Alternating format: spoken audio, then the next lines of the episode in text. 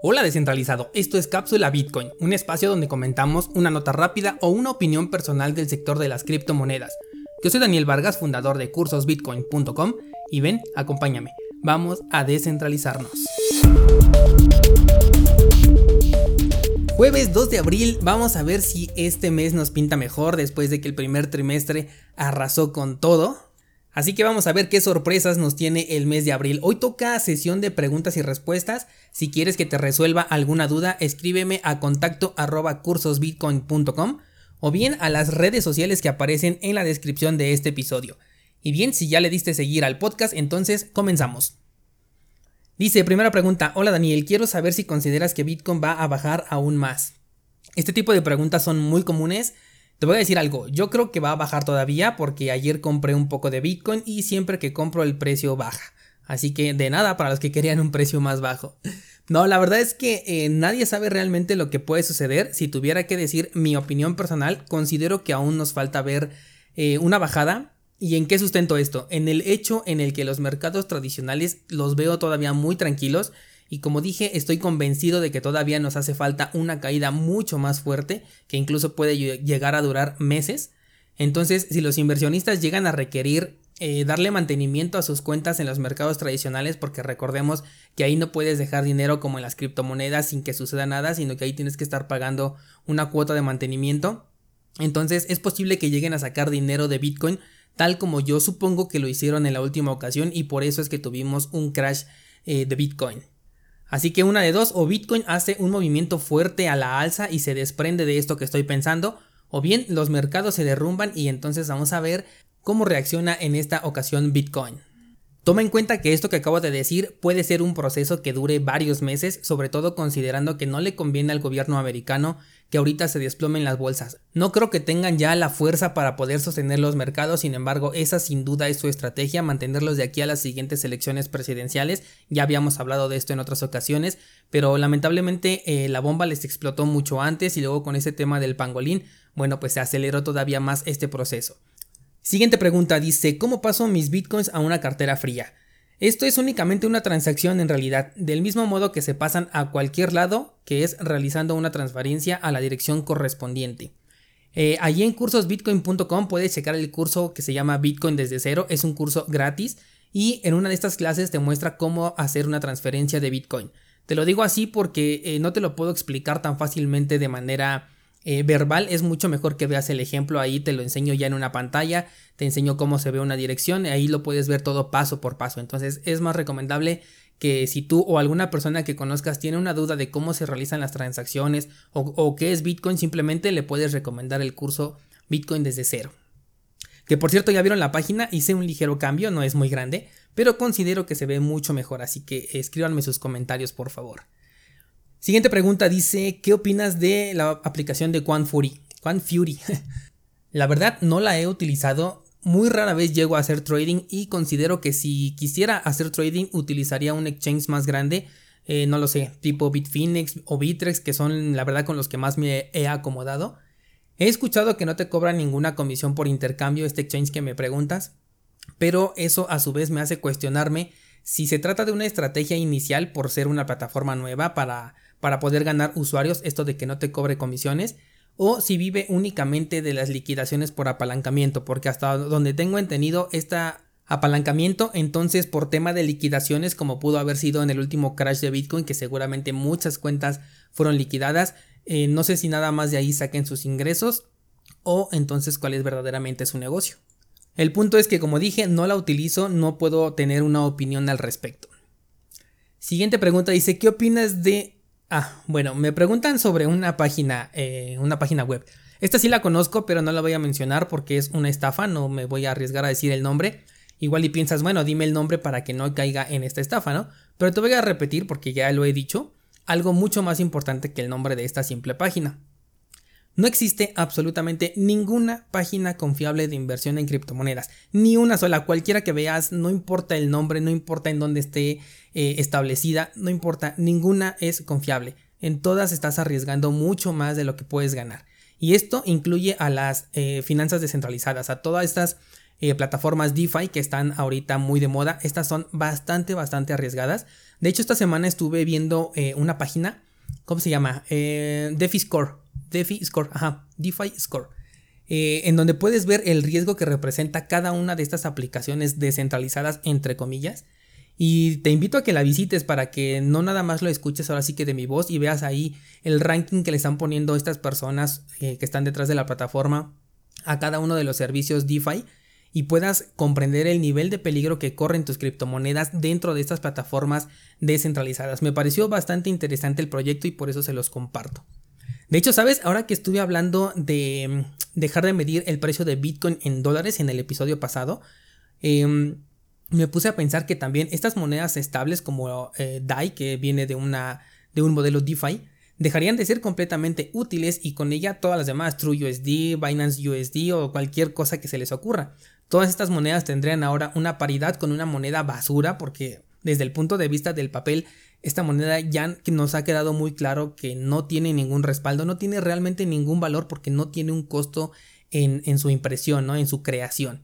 Entonces, si dejamos de necesitar medir a Bitcoin en monedas fiat, sea la que sea, las stablecoins van a perder completamente toda su utilidad porque ellas lo que buscan es que hagas una comparación con el dólar, con el euro, con el yen o con cualquier cosa, incluso con el oro, ¿no? Podríamos decir que esta podría ser una, entre comillas, con mayor utilidad, pero la verdad es que no, porque estás comprando simplemente una promesa, ¿no? Una, promesa basada en confianza, lo cual bien sabemos que dentro del territorio Bitcoin no debes de confiar, sino de verificar. Eso es lo que nos enseñó el gran Satoshi Nakamoto.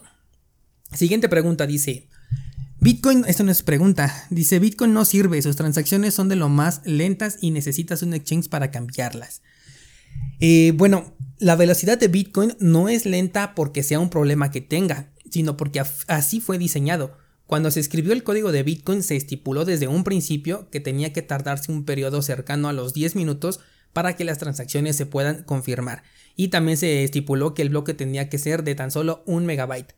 Entonces podemos pensar que es un modelo lento, que es un modelo con una capacidad muy muy pequeña, pero el hecho de que Bitcoin sea lento es más bien el punto más fuerte que tiene, porque en realidad es gracias a ello que cualquier computadora en el mundo, por más vieja que sea y lenta, puede sincronizar la cadena de Bitcoin y con ello confirmar cualquier transacción. Por lo tanto, estaríamos evitándonos el tema de la centralización por parte de equipos más nuevos o equipos más poderosos porque cualquier computadora desde la más viejita, bueno, tampoco vamos a exagerar, ¿verdad?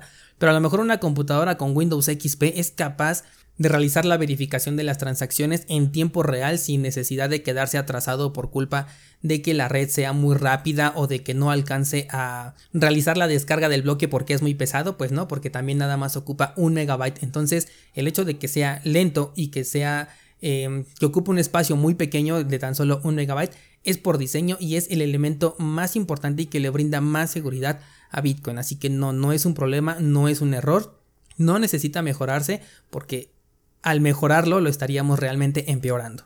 Y de hecho eso es lo que hizo Bitcoin Cash, entre comillas, mejoró esta parte, pero en realidad la estuvo empeorando porque es el punto más fuerte, más sólido de Bitcoin. Ah, y sobre el tema de que necesitas cambiarlo forzosamente en un exchange, eso, em, esta mentalidad la tenemos porque todavía seguimos viendo a Bitcoin como un token en lugar de como dinero ya natural. Eh, creemos que es una alternativa y que para poder usarlo tenemos que regresarnos al dinero tradicional. Te pongo un ejemplo, si pagas la membresía de cursos Bitcoin con criptomonedas no necesitas ir a ningún exchange a cambiarla, simplemente la utilizas como método de pago del mismo modo que lo harías con cualquier otra moneda fiat. Y listo, tal como cualquier otra transacción que se haga con cualquier otra moneda. Sé que hasta el momento todavía no hay muchos lugares en donde puedan aceptar Bitcoin. Y de hecho nunca va a llegar una adopción masiva, eso es cierto y hay que considerarlo, ¿no? Que la adopción masiva de criptomonedas o de Bitcoin no considero que sea algo que estemos buscando porque no, no va a llegar. Pero aún así tú tienes una oportunidad muy diferente para poder utilizar estas monedas como método de transferencia de valor. Por otro lado, además tenemos ahora que me acuerdo soluciones como Lightning Network. este tipo de soluciones nos permite hacer movimientos con Bitcoin que llegan en segundos. No sé si no la han probado ustedes, si no la han probado también allí en cursos Bitcoin hay un curso dedicado a Lightning Network para que puedan dar sus primeros pasos, puedan eh, instalar una cartera, porque sí, acepto que es un poco complicado, no es tan fácil como utilizar el Bitcoin tradicional, si de por sí a algunas personas ya se les complica utilizar Bitcoin, eh, supongo que con Lightning Network van a tener un poquito más de problemas, pero esto es algo que poco a poco va a ir cambiando. Eh, no se va a quedar así, al principio muchas cosas eran complicadas y hoy en día ya son mucho, mucho más fáciles. Eh, siguiente pregunta dice analizar la moneda de neutrino, porque es de la red de Waves. Eh, ok, no conocía esta moneda, pero al final de cuentas es lo mismo, la estuve investigando. La única forma de conseguir que una moneda sea estable es forzándola a hacerlo. No importa si es a través de una reserva, si es a través de un contrato inteligente, el punto es que no puedes mantener una estabilidad sin que tú intervengas en ello. Además, tal como hemos dicho, no es estable, nada es estable, simplemente es de precio anclado, porque el dólar en muy poco tiempo se va a desplomar y eso quiere decir que esta moneda, eh, ¿cómo se llama? Neutrino, también se va a desplomar, o sea, no tiene ninguna estabilidad, simplemente tiene una paridad. Acuérdense que esto de la paridad es como decir un dólar es igual a un dólar o un bitcoin es igual a un bitcoin. Esto es un anclaje, no es una moneda estable en ningún sentido. No existe la estabilidad dentro de los mercados financieros a menos que sea sostenido por la oferta y la demanda y lo que se puede hacer es establecer una estabilidad pero dentro de un margen, por ejemplo el de Dogecoin que he puesto mucho el ejemplo. Tenemos un margen entre los 18 y los 100 satoshis por poner un ejemplo. Esa es la estabilidad que puede tener la moneda. Más arriba está muy caro, más abajo está muy barato, pero es solo la oferta y la demanda lo que lo mantiene ahí. No hay nada más que intervenga, como en el caso de esta criptomoneda de neutrino o cualquier otra criptomoneda, no importa si se dice descentralizada, si se está basando en lo que sea. Al final de cuentas hay algo que interviene para conseguir la estabilidad de una criptomoneda. Siguiente pregunta dice, la moneda USDC depende de Coinbase y ese monedero me parece muy seguro. El problema es que Coinbase no es nada seguro, amigo. Ahora, si hablamos de una moneda que está respaldada por esta empresa, la verdad yo prefiero mantenerme lo más alejado posible tanto de la moneda como de la empresa de Coinbase. Pero fíjate, al estar hablando ya de tantas monedas estables, acabamos de hablar de Neutrino, ahorita me estamos hablando de la de Coinbase, han sacado la de Binance, creo que también Bittrex ya sacó la suya, eh, Bitfinex tiene a Tether, tenemos hasta los hermanos Winklevoss, Winklevoss, no puedo pronunciar el apellido de estos hermanos, pero de los gemelos de Facebook, eh, que también tienen su Gemini dólar, entonces esto nos habla de una burbuja que se está inflando y al final siempre considera que su precio está basado en una moneda que no tiene valor, el dólar no tiene valor, no tiene respaldo, está a punto de sufrir el chasquido de Thanos. Entonces no importa si es de Coinbase, si es de Binance, si es de Maker, si es de Bitfinex, si es de la red de Waves, no importa de dónde venga, una moneda estable es un riesgo para tus criptomonedas y un día lo vamos a ver. Solo que como hasta el momento no ha sucedido, o sea, hasta el momento las monedas pues han sido relativamente estables, no se han dado cuenta del gran peligro que, representan, pero ahorita que estamos atravesando por esta crisis financiera y sobre todo el dólar está atravesando por una mega crisis, una hiperinflación, todas las monedas estables que estén basando su precio en dólar van a sufrir lo mismo, una hiperinflación. Tenemos más preguntas, dice, ¿cuál es tu opinión sobre Cardano? ¿Puede ser una plataforma que revolucione? ¿Los nuevos ricos son los que tendrán criptos? ¿Y cuánto tardarán los bancos en aceptar criptomonedas? Ok, tres preguntas. Sobre Cardano, sí, creo que esta ya está revolucionando, pero hace falta que los desarrolladores de proyectos comiencen a considerar a la moneda. Creo que es de hecho mucho más sólida que Ethereum, pero esta por ahora le gana nada más por el nombre. ¿eh? Como he dicho en otras ocasiones, para mí personalmente Ethereum va camino a ser una shitcoin si no corrige su rumbo lo más pronto posible. Y Cardano, uff, hoy en día ya es mucho mejor que Ethereum, pero el problema es que todavía no se ha vuelto tan popular como Ethereum, lo cual puede cambiar en cualquier momento. Ahora también hay que tener mucho en cuenta que toda criptomoneda que no sea Bitcoin tiene mucho riesgo. Ahí tenemos el caso de IOTA con eh, el regente hackeo que tuvo de su cartera y después ahora tiene problemas entre los mismos fundadores. Uno quiere eh, formar su nueva criptomoneda y además llevarse a todas las personas que tienen eh, criptomonedas IOTA dentro de su cartera. Entonces ahí va a haber una fragmentación si no arreglan esto pronto. Y esto podría llevar al proyecto definitivamente al fracaso. Por más que es una criptomoneda que tiene muchísimo potencial, que está enfocada en algo que sin duda a futuro va a generar mucho interés. Pero si no hay una congruencia dentro de su equipo, el proyecto puede fracasar. Aquí la ventaja enorme que tiene Cardano frente a este tipo de situaciones es que está a un paso de la descentralización y una vez que el proyecto quede en manos de la comunidad ya no hay nada que puedan hacer para eh, que ocurra este tipo de situaciones en donde los miembros del equipo no se ponen de acuerdo. Ahora, ¿los nuevos ricos van a ser los que tienen criptos? Depende. Y depende mucho de lo que estamos hablando, porque lo que hoy conocemos como ricos son aquellas personas que tienen un montón de billetes sin valor real. Es curioso, pero cierto. Por otro lado, teniendo criptomonedas ya eres rico porque nadie te las puede quitar. Eres rico porque eres el dueño real y verdadero de esa riqueza que tienes, sea grande o pequeña. Mientras que, por ejemplo, imagínate a Mark Zuckerberg con sus millones de dólares, pero realmente no tiene el poder o el control más que de un par de dólares en su poder, que es lo que carga en su billetera. Digo, a lo mejor tiene activos fijos, ¿no? Toda su mega empresa. Pero así, digamos, dólares reales, solamente lo que carga en su billetera y todo lo demás, ¿quién lo tiene? Lo tiene el banco, ni siquiera lo tiene Mark Zuckerberg ni ningún rico en el mundo que no tenga su dinero por fuera, realmente eh, puede considerar que lo tiene. Pero en otro escenario ya diferente, no creo que los que tengan criptomonedas se vuelvan realmente ricos. ¿Por qué? Porque lamentablemente veo mucha gente buscando que suba el precio simplemente para venderlo y conseguir más dinero, de ese que ya hemos hablado, que no sirve y que no tiene valor. Estas personas no tienen la educación financiera necesaria para poder conservar esa riqueza o mejor aún para hacerla crecer. Es como cuando una persona que nunca ha tenido dinero de pronto llega y se gana la lotería. Este tipo de situaciones en el mejor de los casos terminan igual que como empezaron, o sea, en la misma pobreza, pero muchas veces sale peor porque comienzan a endeudarse sabiendo que tienen un dinero que los respalda y terminan mucho peor porque se acaban el dinero que ganaron y ahora tienen deudas que ya no son capaces de sostener porque el sueldo que perciben no es equivalente a la deuda que ya adquirieron. Así que si tienes criptomonedas yo te recomendaría hoy mismo comenzar a aprender sobre educación financiera para evitar que seas rico por un mes y pobre por el resto de tu vida. Y con respecto a lo que preguntas sobre los bancos, pues de hecho hay un banco italiano que hace como tres semanas comenzó a aceptar criptomonedas. Eh, los bancos alemanes también ya habían dicho que en este año iban a comenzar a aceptarlas. Esto sin duda le puede dar un empuje muy fuerte al sector, pero en lo personal jamás le daría mis criptomonedas a un banco. Considero que de hecho sería algo ilógico desde mi punto de vista, considerando la filosofía que tiene Bitcoin, que es eliminar a los bancos. Y además es muy peligroso porque así como han hecho con los dólares o como han hecho con el oro, lo pueden hacer también con Bitcoin, en donde tú tienes tu cuenta, por ejemplo, en dólares o en, o en oro, y un día, sin siquiera un previo aviso, deciden que van a liquidar tu cuenta a un precio que ellos establecen, el cual obviamente va a ser un precio más bajo, y te van a pagar en tu moneda nacional. Por poner un ejemplo, tú ahorraste un Bitcoin y hoy te dicen, ¿sabes qué? Vamos a liquidar todas las posiciones de Bitcoin al precio de 5 mil dólares, siendo que en este momento cuesta alrededor de 6 mil 300 y lo que se te van a entregar son pesos mexicanos, una moneda que en este momento se está devaluando horriblemente.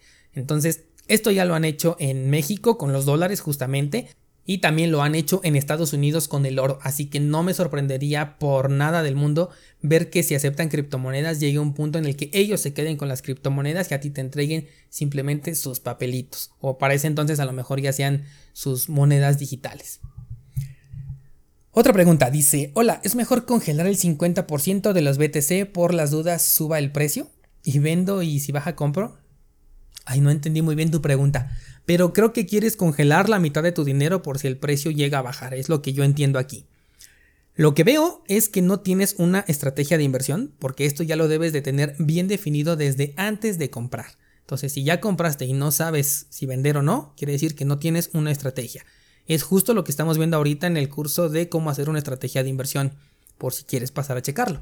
Ahora, recuerda que congelar no existe porque el dólar no es estable. Una vez más hablando de las de la estabilidad. El dólar se está devaluando siempre. Todo el tiempo se está devaluando, tanto el dólar como cualquier otra moneda fiat.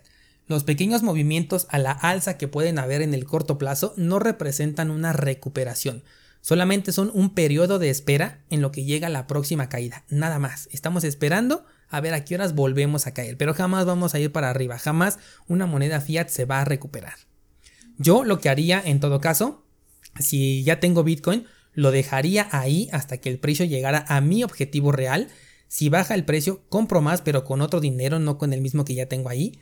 Y si mi problema es que ya no tengo más dinero para comprar, entonces ni modo, no pasa nada, no compro, no puedo entrar en ese momento porque no tengo oportunidad. Pero por avaricia de conseguir un mejor precio, me puedo estar perdiendo un movimiento mucho más importante. Entonces, lo que ya tengo dentro, me olvido de que existe hasta que se alcance mi objetivo y solamente considero compras nuevas con dinero adicional. Y parece que ya son todas las preguntas, pero entonces quiero agregar el tema de las criptomonedas basadas en oro, ahorita que cogieron un poco de popularidad por el tema de la escasez de este metal. Recuerda que te hice mención que el precio de los contratos de oro estaban mucho más bajos que el del metal físico, entonces estas criptomonedas que basan su precio también en oro representan exactamente lo mismo que los contratos.